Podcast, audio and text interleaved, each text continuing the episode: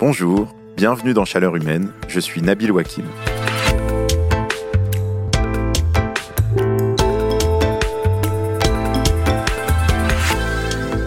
La première fois que je suis rentré dans une usine hors norme, c'était pour un reportage au Creusot, chez Framatome, dans une usine qui fabrique des pièces géantes pour l'industrie nucléaire.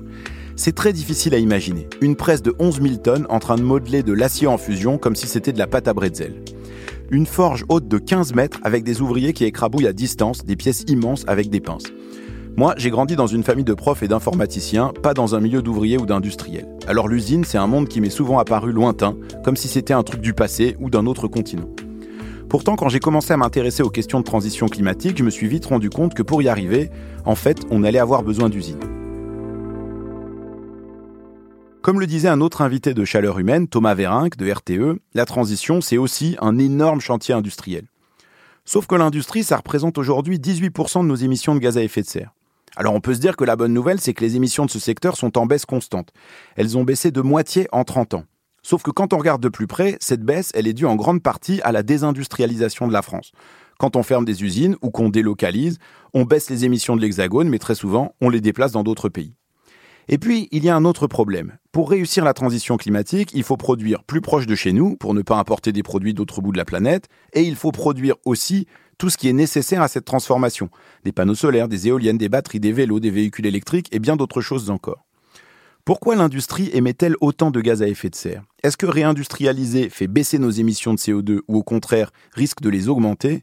Est-ce que l'idée d'une industrie verte c'est un projet sérieux ou un slogan, une vue de l'esprit? Voilà, c'est de ça dont nous allons parler dans cet épisode de Chaleur humaine.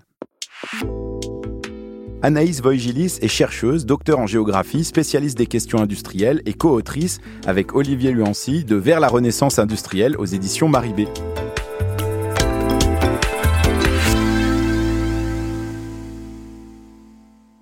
Bonjour Anaïs Voigilis. Bonjour. Alors c'est vrai que quand on regarde ce sujet dans un premier temps, on se dit que euh, industrie et écologie, euh, ça rime pas forcément. Pourquoi on a besoin d'usines quand on parle de transition climatique? C'est vrai qu'on a tendance à opposer industrie et euh, écologie environnement, notamment parce que l'industrie ben, est fortement émettrice de, de CO2, euh, qu'elle a aussi des émissions qui sont liées notamment avec le transport, hein, parce que le transport c'est beaucoup de transport de matières et, et de biens euh, qu'on utilise.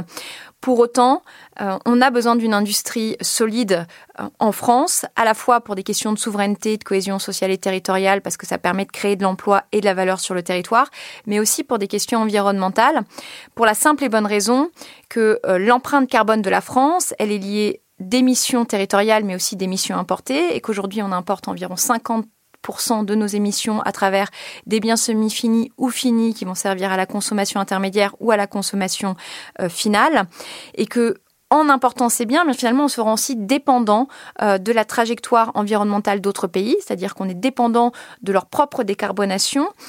Et puis, euh... ça, ça, pardon, c'est-à-dire que euh, un certain nombre de produits qui sont fabriqués à l'étranger, on les importe, qu'ils soient des produits finis ou qu'on les réutilise ici en France, et que donc si par exemple la production d'électricité dans ces pays-là, euh, comme c'est le cas par exemple en Chine, elle est fortement dépendante du charbon, bah en fait euh, il y a plus d'émissions de gaz à effet de serre qui, qui sont associées.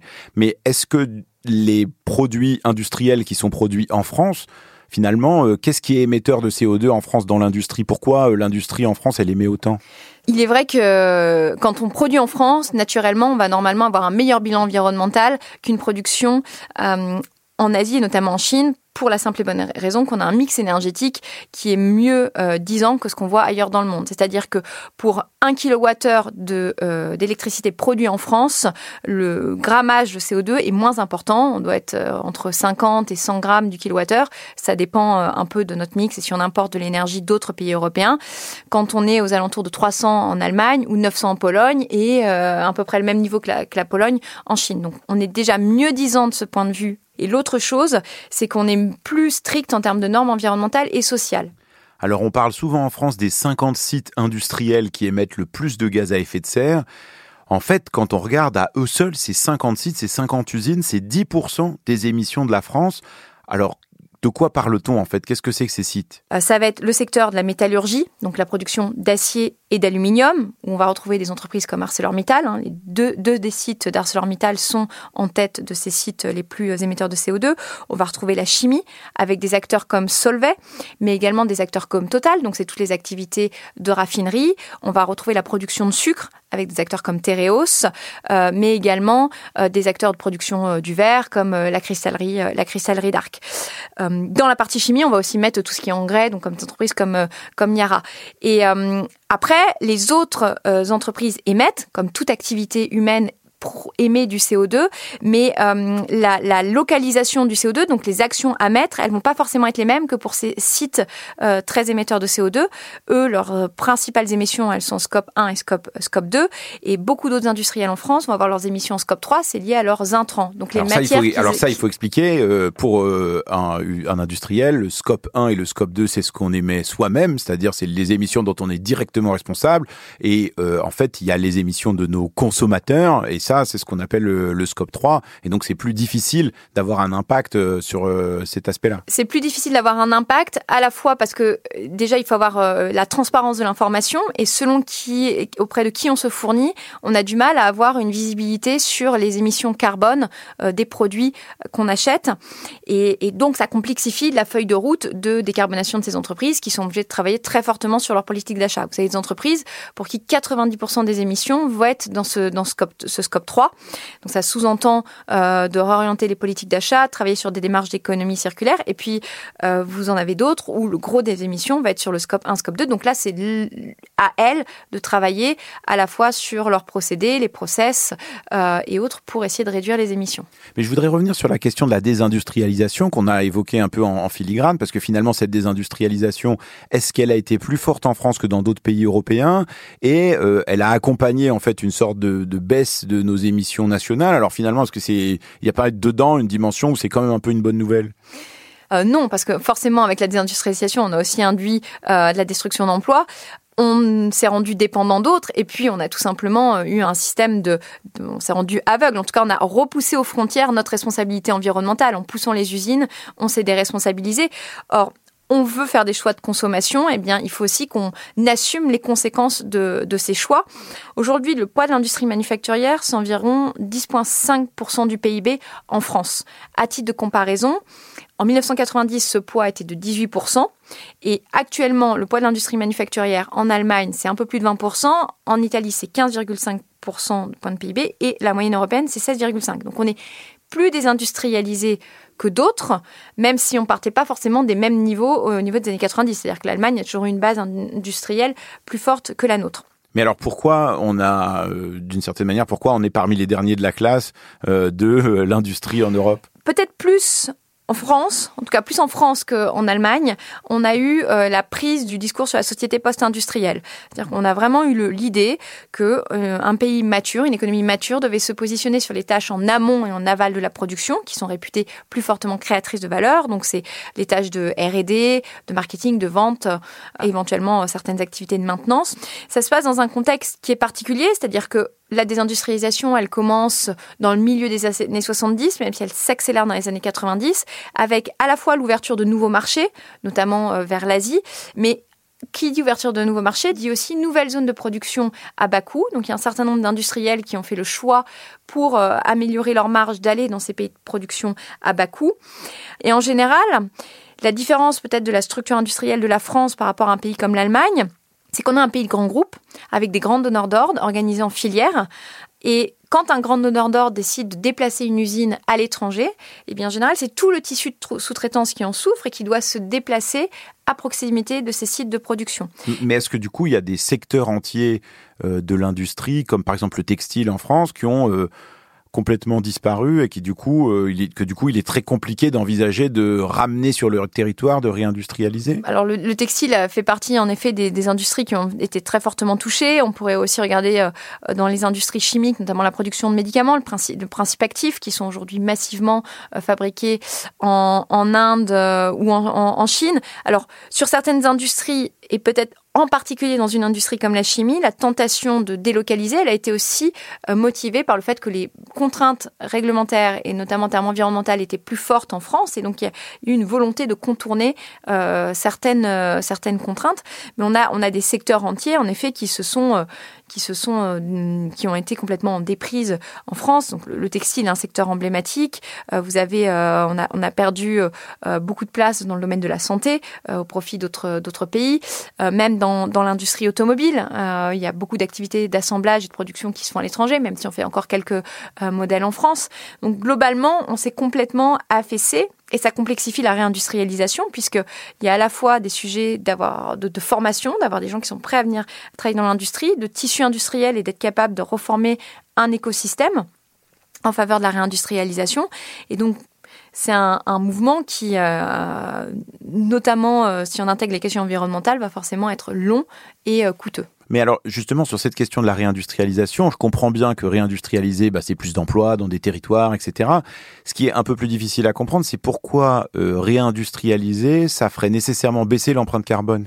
Alors, si on rapatrie des activités de production sur le territoire français, on va augmenter euh, les émissions nationales, mais on va baisser l'empreinte carbone de la France, puisque déjà on aura moins d'émissions euh, importées, et ce qu'on produira sur le territoire aura normalement un bilan environnemental meilleur que ce qu'on aurait eu en Asie ou même dans certains pays euh, d'Europe de l'Est. Néanmoins, quand on parle de réindustrialiser, il faut avoir une approche systémique et une question de changement de modèle. C'est-à-dire que si on réindustrialise en faisant comme avant, ça ne peut pas fonctionner et il y a plein de questions qui vont devoir euh, se poser nécessairement. La question du modèle économique de l'entreprise, la question de comment construire des schémas euh, d'économie circulaire, la question du choix de matière, des produits. C'est-à-dire qu'il faut avoir des changements systémiques dans la société on reprend l'exemple de, l'industrie textile. C'est une industrie qui est aujourd'hui très fortement dépendante de la pétrochimie, puisque ce sont des dérivés euh, de produits pétroliers. 70% hein. euh, des matières textiles sont des dérivés du pétrole. Et quand on parle de sortir de la dépendance des énergies fossiles parce qu'elles sont fortement émettrices de CO2, ça sous-entend de repenser complètement la manière de concevoir euh, les vêtements, mais aussi de choix de matière, donc avoir euh, peut-être une politique d'aménagement du territoire pour avoir une production de lin qui augmente, une production de chanvre, et qu'on reconstitue euh, ces filières de manière intégrée en France ou en Europe.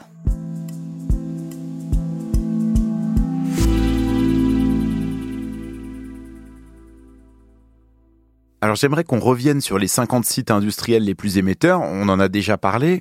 Ces 50 usines, elles émettent la moitié des émissions de l'industrie et le gouvernement, en discussion avec les entreprises concernées, a dit OK, on va se doter d'une trajectoire pour faire baisser massivement ces émissions. Mais est-ce que ça c'est crédible euh, C'est quoi les leviers qu'on peut utiliser pour que ces usines baissent réellement leurs émissions? Je dirais qu'il y en a cinq.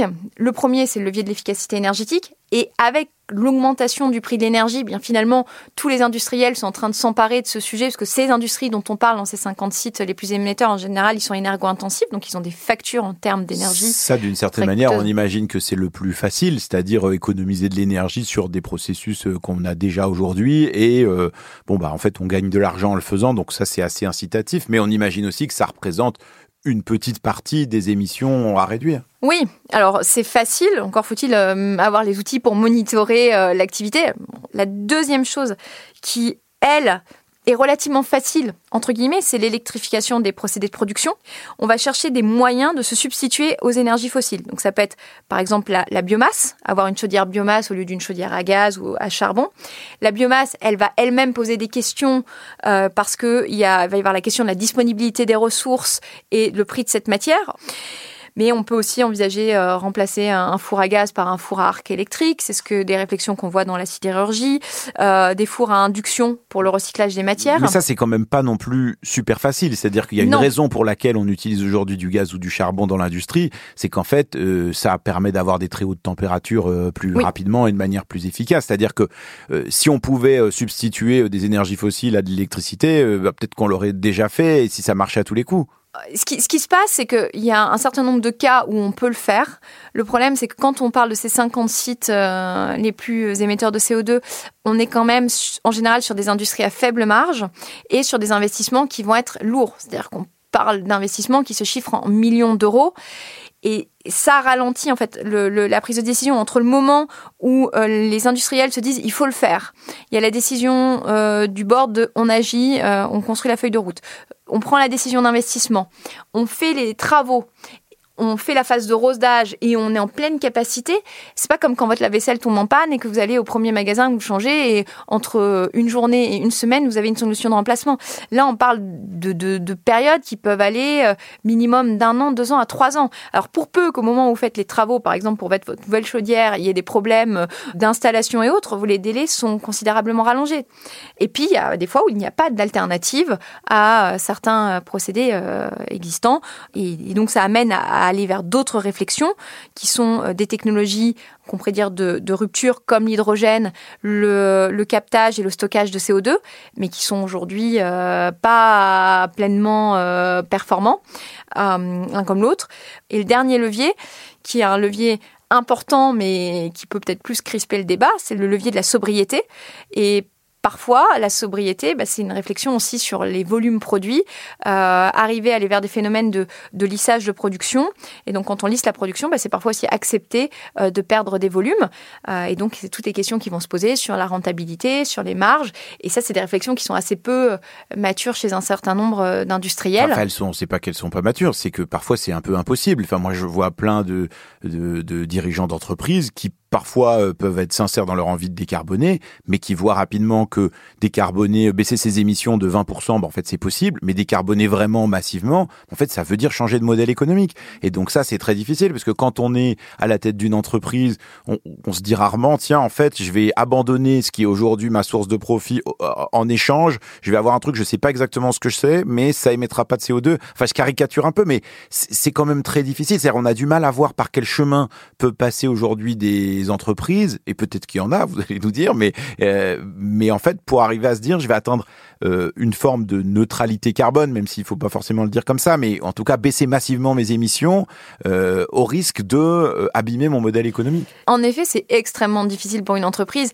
Et en fait, il y a plusieurs choses qui jouent là-dedans. Déjà, très souvent, questionner son modèle économique, c'est compliqué pour une entreprise. Et on a plein de cas dans l'histoire d'entreprises qui auraient dû prendre des tournants en termes de modèle d'affaires qui ne l'ont pas fait et ce qui a conduit parfois à leur chute. Prendre juste un exemple, Kodak, qui était le leader dans l'appareil photo euh, argentique, qui n'a pas pris le tournant euh, du numérique et euh, qui, qui, a fini par perdre énormément de parts part de marché parce qu'à un moment, il a fallu arbitrer entre un produit qui était une sorte de vache à lait et le fait de prendre des, tournants. La deuxième chose, c'est que le marché aujourd'hui n'est pas forcément réceptif aux entreprises qui vont faire l'effort euh, d'aller vers ces orientations euh, mieux disantes sur le plan environnemental. C'est-à-dire que vous pouvez avoir une entreprise qui va être très vertueuse, euh, qui va prendre qui faire les investissements, qui va proposer des choses. Si elle est un peu plus chère, aussi bien le marché ne répondra pas. Et derrière, il y a quand même un jeu de la réglementation. Comment on récompense les entreprises qui sont les plus vertueuses?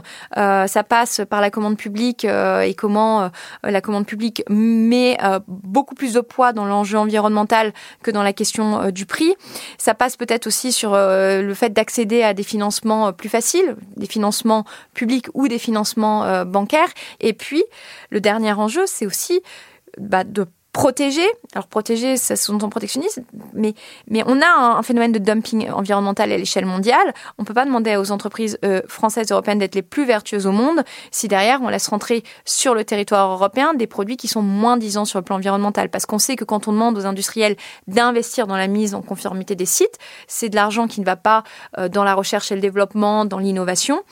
Et donc il faut rééquilibrer les rapports, les rapports de force. L'Europe apporte une première réponse avec le mécanisme d'ajustement carbone aux cette fameuse taxe carbone, qui à mon sens ne va pas assez loin parce qu'elle concerne pas les produits semi-finis et finis, mais seulement quelques intrants comme l'acier, l'aluminium, euh, les engrais, l'hydrogène. Mais c'est vrai que ça, ça pose la question, y compris des accords de libre-échange qui ont pu être signés à une époque et qui pouvaient sembler bénéfiques pour le fonctionnement économique, mais qui aujourd'hui posent problème. Et je voulais revenir sur un point que vous avez évoqué parce que c'est vrai que on voit que la décarbonation pour un certain nombre d'industries, bah, elle revient à avoir des produits qui coûtent un peu plus cher. Et donc ça, ça pose quand même question parce que euh, aujourd'hui, est-ce qu'on est prêt à dire je vais payer plus cher, que ce soit en tant que consommateur, en tant que décideur public, en tant que euh, acheteur dans une grande entreprise, qui est prêt à aujourd'hui se dire je vais payer 20%, euh, peut-être 30% plus cher des produits juste parce qu'ils sont made in France et un peu mieux disant sur le plan environnemental? Est-ce qu'on sait ça, si ça a déjà un impact ou, en fait aujourd'hui on n'en est pas là? Je pense qu'il y a quand même un début de réflexion. Il faut se dire que le différentiel de prix, il n'est pas toujours euh, aussi important qu'on le croit. Il y a des cas où c'est vraiment important. Il y a des cas où, euh, si on compare à gamme euh, égale, finalement, la différence de prix, elle est presque inexistante. Si vous comparez un, jean, par exemple, 1083 avec un jean H&M, il est évident que euh, y a on n'est pas du tout sur la même gamme de prix. Mais H&M, ce sont quand même des entreprises qui sont plutôt dans une logique de fast fashion et qui n'est pas un modèle compatible à l'échelle mondiale ou nationale avec nos enjeux environnementaux. Par contre, si vous le comparez avec d'autres marques euh, moyen de gamme, haut de gamme comme euh, Levis, puisque c'est la même qualité de produit, voire une qualité supérieure, là vous voyez que la différence de prix, elle n'existe presque pas. Et c'est pour ça qu'il faut comparer des choses qui sont, qui sont comparables. Et, dans un certain nombre de cas, je pense que les réflexions qu'on doit, qu'on doit porter, c'est aussi euh, comment on fait évoluer les comportements de, les comportements de consommation qui, sont, qui vont être aussi euh, derrière une réponse pour les entreprises, notamment avec toute l'économie de la fonctionnalité. Comment est-ce qu'on passe d'une logique où plutôt que chacun possède par exemple une perceuse, eh bien on fait des phénomènes de prêt ou de, des systèmes de prêt ou, de location. Comment on encourage la, la seconde vie, la réutilisation euh, des produits. Et ça, ça sous-entend aussi de penser des produits qui vont supporter des durées de vie euh, plus longues, donc avoir des produits qui sont réparables, euh, réutilisables, recyclables. Et là, on se rend compte qu'il y a un champ qui est quand même euh, très important, puisqu'on a beaucoup de produits qui, par la, manière dont ils ont été conçus, sont très difficiles à réparer, très complexes à recycler, parce que vous pouvez avoir des mélanges de, matières qui, complexifient cet aspect recyclage. Et puis derrière, il y a aussi toute la construction des filières qui permettent de de, répondre à, ces évolutions. Mais on ne doit pas se, fermer en se disant ça va, être, ça va être plus cher. Oui, on sait de manière générale, réindustrialiser va augmenter euh, les prix, mais on peut aussi se mettre dans une boucle vertueuse qui est que on augmente les prix, mais on crée de l'emploi sur le territoire, des emplois qui sont plus qualifiés, donc mieux rémunérés. Mais il y a un autre aspect qui est quand même souvent présenté comme un obstacle à la réindustrialisation, la présence de l'industrie en France, c'est euh, ce qu'on appelle souvent poliment l'acceptabilité, c'est-à-dire le fait que les gens n'ont pas forcément envie d'avoir à côté de chez eux euh, une usine. Et on peut penser là au, débat qu'il y a eu récemment sur la réouverture de mines en France, par exemple, euh, dans l'Allier. on avait une discussion ici avec le chercheur Emmanuel H à propos du véhicule électrique et il disait, bah, moi, je préfère que les mines, elles soient en France plutôt qu'elles soit à l'étranger, parce qu'au moins on, voit, euh, on peut voir ce qui s'y passe et les gens prennent un peu plus conscience de ce que ça veut dire. Mais pour autant, une mine propre, euh, ça n'existe pas vraiment, et donc euh, il y a forcément des désagréments à l'industrie. C'est pas juste des petits désagréments, ça peut être des impacts forts sur la biodiversité, sur l'artificialisation des sols, sur le, les ressources en eau. comment on, arrive à conjuguer le fait de faire cette réindustrialisation et en même temps de respecter à la fois la volonté des gens et toutes les contraintes environnementales qui vont avec? La première chose, c'est que je pense qu'il faut démystifier ce qu'est l'industrie. C'est-à-dire que oui, on a des sites qui vont être émetteurs, qui vont avoir, présenter un risque environnemental plus fort, qui vont avoir un bilan environnemental plus élevé. Et on a aussi une myriade de sites industriels qui, euh, auprès de qui euh, des gens habitent et on n'en entend jamais parler. D'ailleurs, c'est une majorité de sites industriels. On passe tous à côté de sites industriels, mais comme ce ne sont pas des grands noms, on ne sait pas forcément que derrière il y a une activité industrielle euh, et que euh, il, y a, a, s'y passe des choses, qu'on a des gens qui produisent des morceaux de voitures, d'avions ou de trains. Ensuite, euh, sur la question euh, de l'emprise foncière, on va forcément aller sur des sites quand même plus compacts avec des questions qui vont pouvoir se poser sur est-ce qu'on pourrait pas reproduire en étage pour verticaliser certaines productions comme on pouvait le faire avant ou comme on, le voit en, Asie.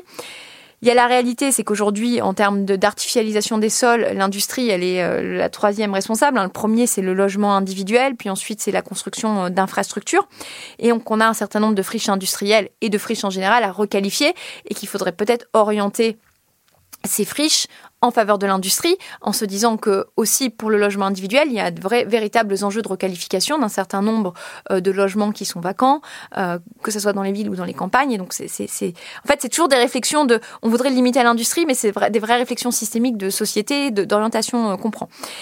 Et enfin, sur la question des mines, euh, je, rejoins ce qu'a dit euh, Emmanuel H. Moi, je préfère que ce soit sur le territoire parce que je sais que nos normes sont plus élevées que ce qu'il y a ailleurs euh, et que ça nous confronte à, nos, à nos, choix de consommation. Et à un moment, et c'est là tout l'enjeu de poser le débat de manière démocratique, c'est de dire si nous ne voulons pas le faire sur le territoire français au regard du bilan social et environnemental, est-il humainement soutenable de le produire ailleurs dans le monde où ça sera dans des conditions forcément plus déplorables qu'en France. Et si nous ne voulons pas le faire en France, eh bien, peut-être qu'il faut se poser la question tout simplement d'arrêter d'importer ces produits.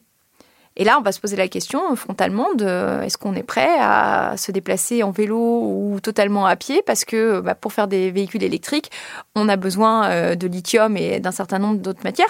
Et c'est assez violent de, poser la question comme ça. Et euh, je serais certainement la première à me dire si on mettait une une mine de lithium euh, devant euh, mon jardin, est-ce que, est-ce que je serais heureuse? On a le même débat sur, euh, sur les éoliennes et sur les panneaux photovoltaïques et autres.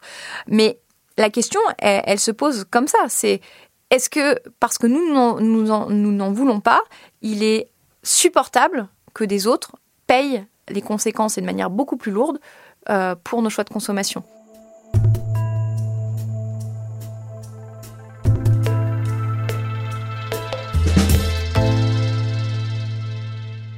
Alors si on voulait vraiment bien faire pour réindustrialiser en prenant en compte toutes les questions environnementales, en fait, on commencerait par quoi? C'est-à-dire sur quel secteur il vous semble raisonnable de miser en se disant euh, c'est des choses qui peuvent sérieusement se développer, pour lesquelles il y a une demande et euh, sur lesquelles on sait faire euh, sans qu'il y ait un impact qui soit désastreux? Je pense que tous les secteurs qui sont liés à la transition euh, énergétique et écologique, il faut se poser la question de la, pertinence de pouvoir le faire sur le territoire euh, européen, d'autant plus que ce sont quand même des secteurs qu'on a tendance à aider avec différents crédits d'impôt euh, et, et d'aide aux entreprises. Et donc à la fois pour euh, assurer euh, une partie de la décarbonation de la société, hein, pas que de l'industrie, à la fois pour créer de l'emploi et créer de la valeur, sont des secteurs qui sont intéressants à essayer de soutenir sur le territoire. Mais après, il y a d'autres industries où on va se dire que le bilan environnemental est potentiellement un peu plus lourde, mais dont on peut pas, qu'on ne peut pas ignorer, c'est toutes les industries de la santé, parce que euh, là, on sort de la, de la focale environnementale, on va prendre la focale euh, souveraineté, c'est de se dire qu'on en a besoin pour être souverain. Et c'est-à-dire qu'à la fois, faut intégrer le prisme environnement, mais il faut aussi intégrer le prisme, le prisme souveraineté euh, pour avoir une logique de réindustrialisation qui va être, qui va être pertinente. Donc, je considérerais finalement tous les secteurs qui permettent de euh, se nourrir, se soigner, se déplacer, éventuellement euh, se défendre, parce que dans le contexte actuel, euh, malheureusement, la question de la, défense euh, se, se, pose. Et à partir de là, faire une segmentation des produits et voir ceux qu'on positionne. Mais, mais, en fait, est-ce que dans ce que vous dites, ça n'appelle pas logiquement à revenir à une forme de protectionnisme, ou en tout cas, vous parliez tout à l'heure de, concurrence environnementale avec d'autres pays, c'est-à-dire si on réfléchit à dire, bah voilà, on veut plus d'industries qui s'installent ou se réinstallent ou se développent, et en même temps, on veut des normes environnementales qui soient mieux disantes que les autres et des trajectoires de décarbonation, bon bah en fait dans le monde dans lequel on est, euh, il faut aussi pouvoir euh, est-ce qu'il faut aussi euh, se doter du coup de protection plus importante pour les industriels français ou européens? Alors, ça peut s'apparenter à du protectionnisme très clairement, Maintenant, je crois que ça s'appelle plutôt de la réciprocité. C'est-à-dire qu'on voit que la Chine, pour exporter certains produits vers la Chine, on a des barrières tarifaires. Que si on veut implanter une entreprise en Chine, on doit faire une co-entreprise avec une entreprise chinoise. Du côté américain, on a l'Inflation Reduction Act, donc la loi anti-inflation, qui fait que si vous voulez bénéficier d'un certain nombre de crédits d'impôt, il faut que la production soit réalisée sur le territoire américain ou canadien ou mexicain. Donc on a des pays en face de nous qui euh, sont en train de s'armer à la fois pour créer de l'emploi, à la fois pour euh, créer de la valeur sur leur territoire. Et nous, on, on met des exigences et on met pas forcément de contrepartie au fait de pouvoir vendre sur le territoire européen.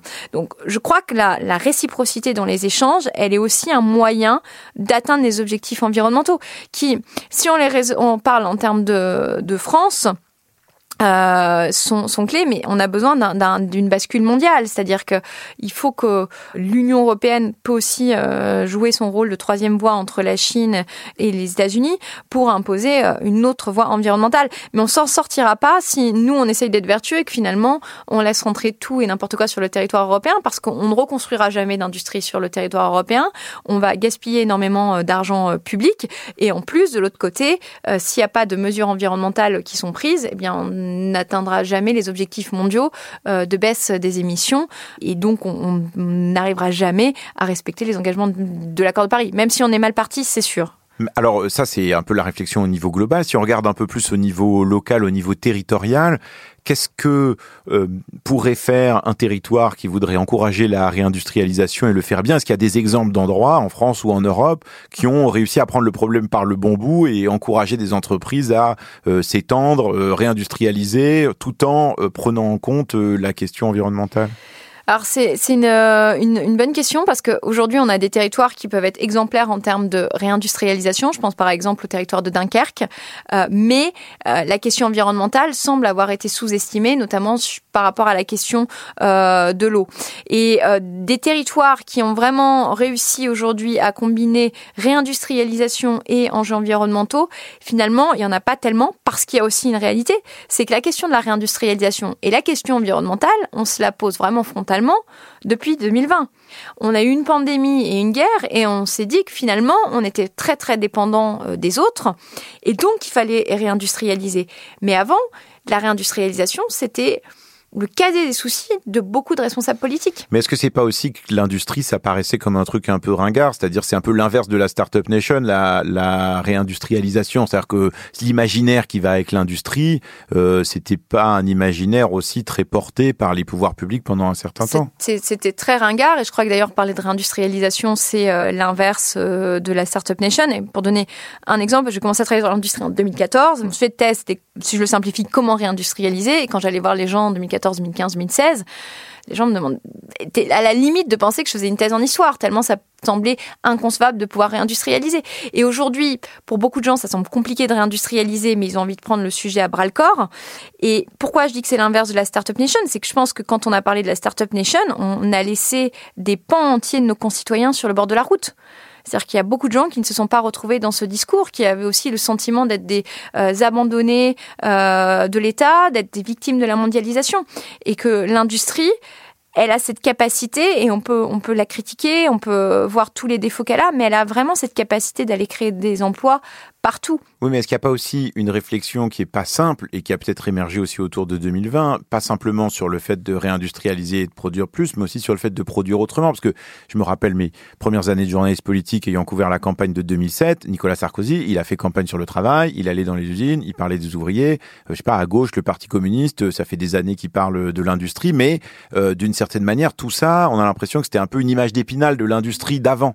Et là, si on doit se poser la question de dire, bon, bah en fait, euh, il faut comme vous le disiez, produire autrement, peut-être des fois produire moins, investir pour des fois peut-être produire moins. Euh, bon, bah ça, c'est une réflexion dont on a l'impression qu'elle est encore assez balbutiante en fait. Elle est totalement balbutiante et je pense que le, le sujet est que depuis 2020, on, a mis la, on, se focalise sur la question du carbone et on ne pose pas du tout toutes les autres questions qui sont beaucoup plus systémiques qui devraient euh, se qu'on devrait se poser? Est-ce qu'on doit continuer à produire des produits ou subventionner la, le développement d'industries qui ne seraient pas compatibles avec nos, nos, objectifs environnementaux. En tout cas, il y a cette réflexion sur, sur cette finalité de produit, la, les réflexions sur l'économie circulaire, comment on inscrit euh, l'industrie dans ces, ces schémas d'économie circulaire qui sont totalement balbutiants. Oui, mais il y a quand même aussi là-dedans des contradictions qui sont importantes. Moi, j'entends, et d'une certaine manière, je souscris tout à fait au discours qui dit, bon, bah, il faut choisir, il y a peut-être un certain nombre de choses qu'il faut arrêter de soutenir, par exemple, qu'il faut arrêter de subventionner.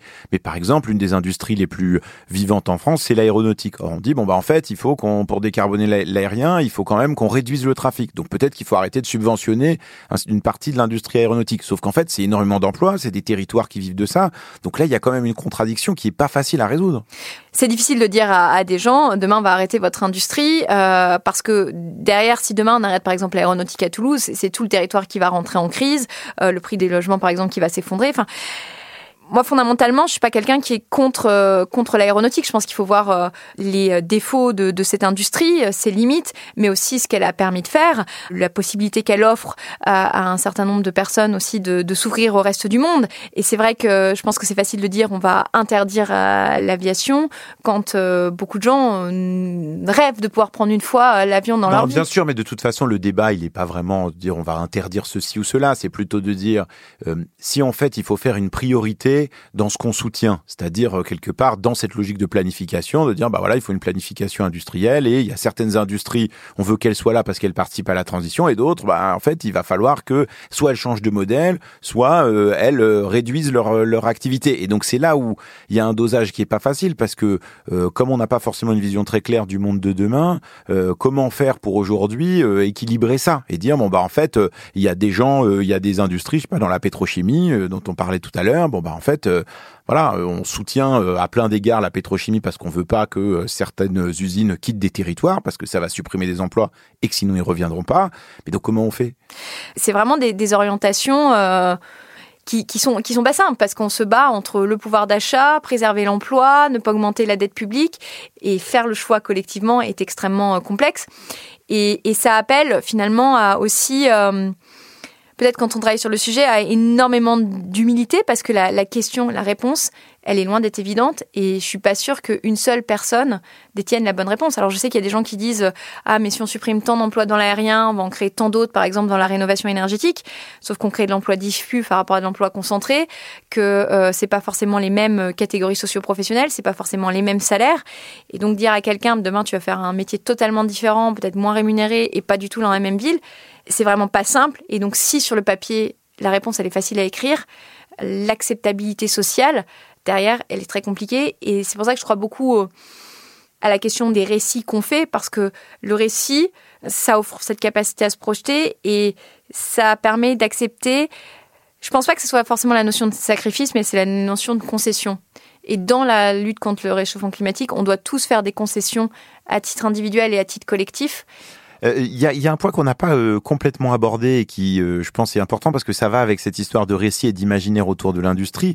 C'est que ce que moi j'ai beaucoup entendu en couvrant notamment un secteur comme l'énergie, c'est la perte de compétences dans un certain nombre de domaines industriels. Peut-être aussi parce que l'industrie passait pour quelque chose de ringard ou, de pas très attirant, mais que du coup on manque de soudeurs, de chaudronniers, d'un certain nombre d'emplois, de compétences industrielles qu'on n'a pas. Et moi j'ai visité beaucoup de chantiers ou d'usines sur lesquels, bah, en fait, c'est des travailleurs qui viennent d'ailleurs parce que tout simplement on n'a pas sous la main euh, les compétences qui sont là. À quel point, euh, si on veut aller plus loin dans la réindustrialisation, en fait, il faut lancer un grand plan de formation, euh, que ce soit pour des gens qui travaillent dans des industries désexistantes mais qui, qui changeraient, mais aussi dans les lycées professionnels, pour une partie de la jeunesse, pour pouvoir accéder à ces emplois-là? C'est vrai qu'avec la, désindustrialisation, on a arrêté de former dans un certain nombre de, secteurs, parce qu'il y a eu aussi tous les discours sur l'industrie. Euh, enfin, l'industrie a été l'emblème des relégations sociales, parce qu'on parlait essentiellement des fermetures d'usines. Il y a eu tout le discours sur euh, si euh, tu travailles mal à l'école, tu vas finir à, l'usine. Donc il y a eu une déconsidération.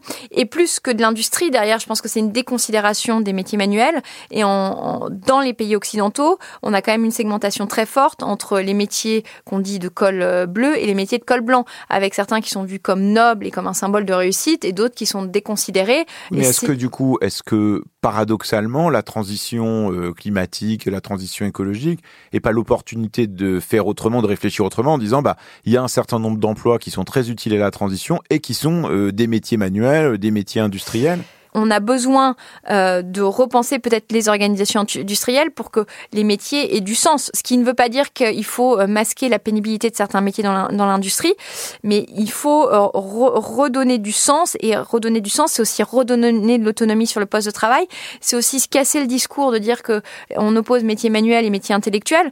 Je dis très souvent, vous pouvez faire, quand vous faites un métier intellectuel, vous n'avez pas besoin de vos mains. Essayez de faire un métier manuel sans votre tête c'est impossible. Et, donc ça, il faut aussi l'expliquer. Le, C'est-à-dire expliquer que, eh ben, on, on a, en venant dans l'industrie, on participe à répondre au plus grand défi de l'humanité, je pense, euh, qu'on participe à donner les moyens de pouvoir décider, parce que c'est aussi ça qui joue avec l'industrie. C'est si on crée de la valeur sur le territoire, c'est pour assurer la soutenabilité de notre modèle social, et donc c'est pour euh, continuer à, garder un certain nombre de garanties collectives auxquelles on est attaché, même si on sait que le système est en train de se détricoter, qu'il y a plein de choses qui vont pas. Alors, on a vu dans cette conversation qu'il y a un certain nombre de sujets qui ne sont pas résolus, qu'on n'est pas encore nécessairement sur la bonne trajectoire. Qu'est-ce qui, malgré tout, vous donne de l'espoir? Moi, ce qui me donne euh, de l'espoir, c'est que je vois beaucoup de gens et beaucoup de gens parmi la nouvelle génération qui sortent à peine de l'école et qui ont déjà l'idée d'une entreprise qui va permettre d'apporter une réponse à des sujets très concrets. Je pense à une entreprise qui est à Angers qui s'appelle Néolith. Euh, ce sont euh, des jeunes ingénieurs qui, à peine sortis de l'école, se sont dit ah mais en fait on a un problème en France, c'est qu'on a énormément de déchets qui sont enfouis ou incinérés, mais est-ce qu'on pourrait pas utiliser ces déchets pour faire autre chose? Et qui ont inventé une entreprise qui permet d'utiliser ces déchets euh, pour euh, en faire des granulats qui peuvent euh, servir pour créer du, ciment bas carbone ou autre. Et donc il y a des gens qui ont l'ambition aujourd'hui d'apporter des réponses concrètes. Et c'est facile de se plaindre, c'est facile de dire que ça va pas, que le gouvernement va pas assez vite, que si que ça. Et il y a plein de choses qui sont vraies là-dedans, mais c'est beaucoup plus complexe d'essayer de trouver des réponses et de mettre toute son énergie pour créer le monde de demain.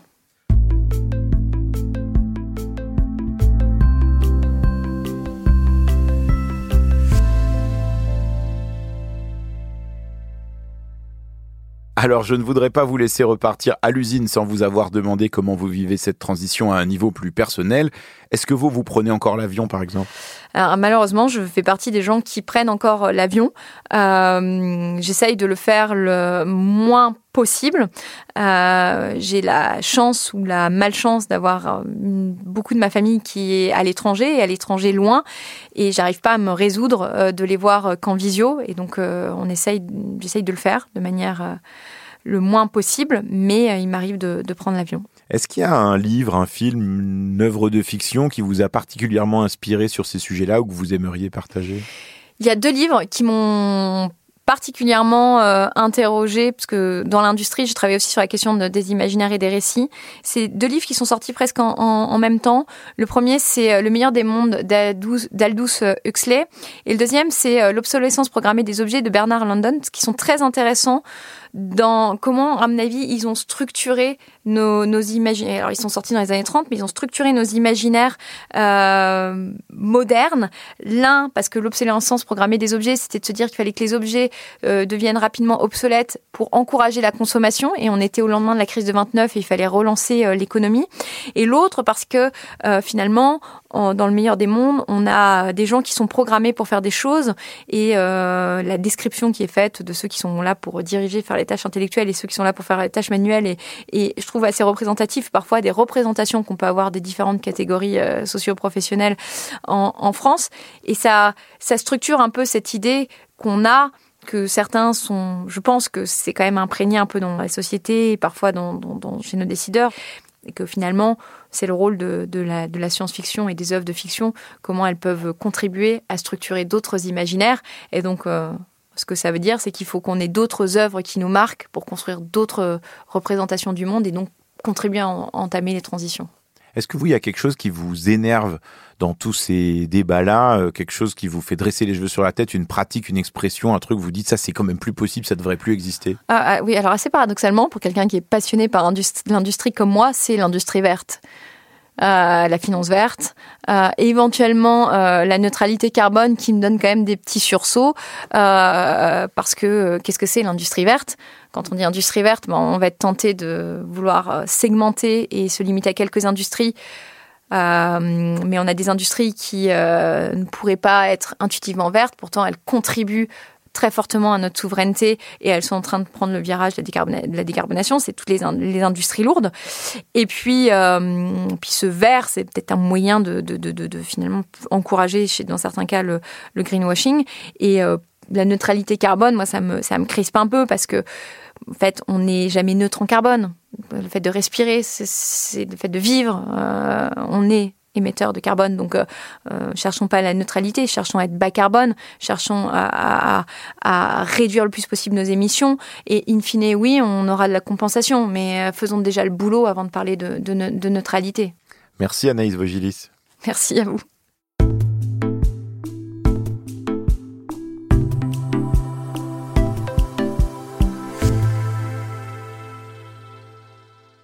Cette conversation avec Anaïs Voigilis m'a beaucoup fait réfléchir. Et en fait, plusieurs choses continuent de me trotter dans la tête.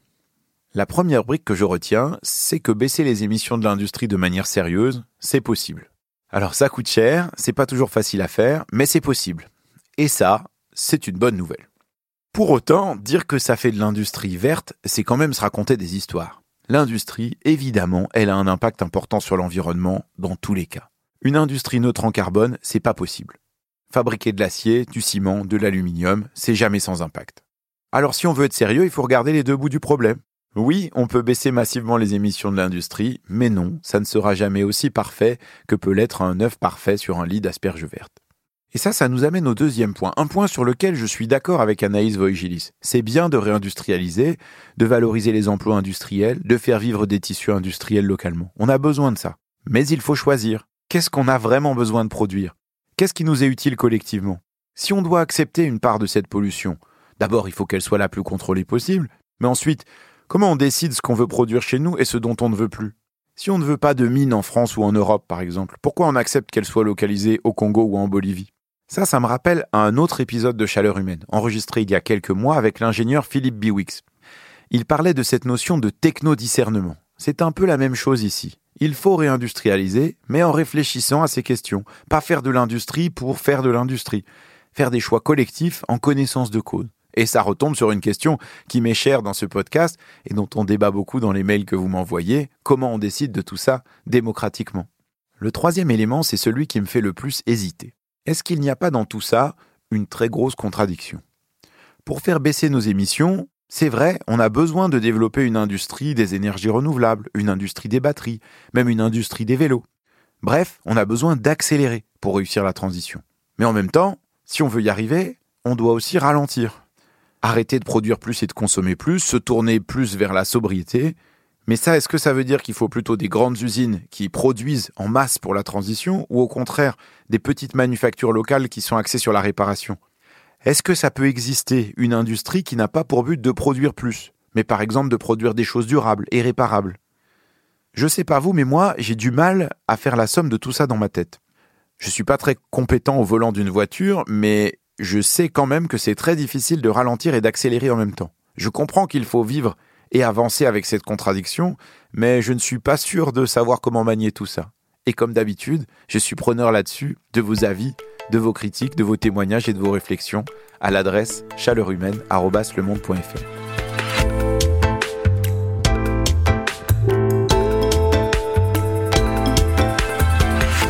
Merci, merci infiniment d'avoir pris le temps d'écouter cet épisode de Chaleur Humaine, un podcast de la rédaction du Monde.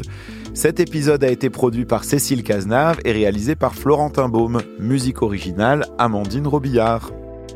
Si vous êtes encore là, prenez le temps de m'écrire pour me dire si cet épisode vous a donné envie de devenir soudeur dans l'industrie ou de manifester contre l'ouverture d'une mine près de chez vous.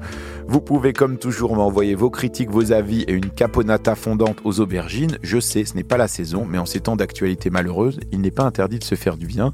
Comme toujours, je lis et je réponds à tous les messages envoyés à l'adresse chaleurumaine.lemonde.fr. Je vous demande juste un peu de patience, j'ai déjà un peu de retard. Allez, je suis bavard parce que maintenant je sais qu'il y a des gens qui écoutent ce podcast jusqu'au bout. Alors j'en profite pour vous recommander d'écouter le podcast de ma collègue Joséfa Lopez. Ça s'appelle Infertile et c'est une série d'entretiens sur les mystères de la fertilité. Parce que comme on le sait, faire des enfants, c'est pas toujours aussi facile que ce qu'on imagine au début. Et puis allez, vous êtes encore là, je vous parle une nouvelle fois du livre Chaleur humaine qu'on peut trouver dans toutes les bonnes librairies, qui peut faire office de cadeau de Noël presque décarboné si vous êtes à court d'idées. N'hésitez pas aussi à vous inscrire à l'infolettre Chaleur humaine qui paraît tous les mardis à midi, enfin parfois à midi et demi si je suis en retard, et en fait je suis quand même souvent en retard.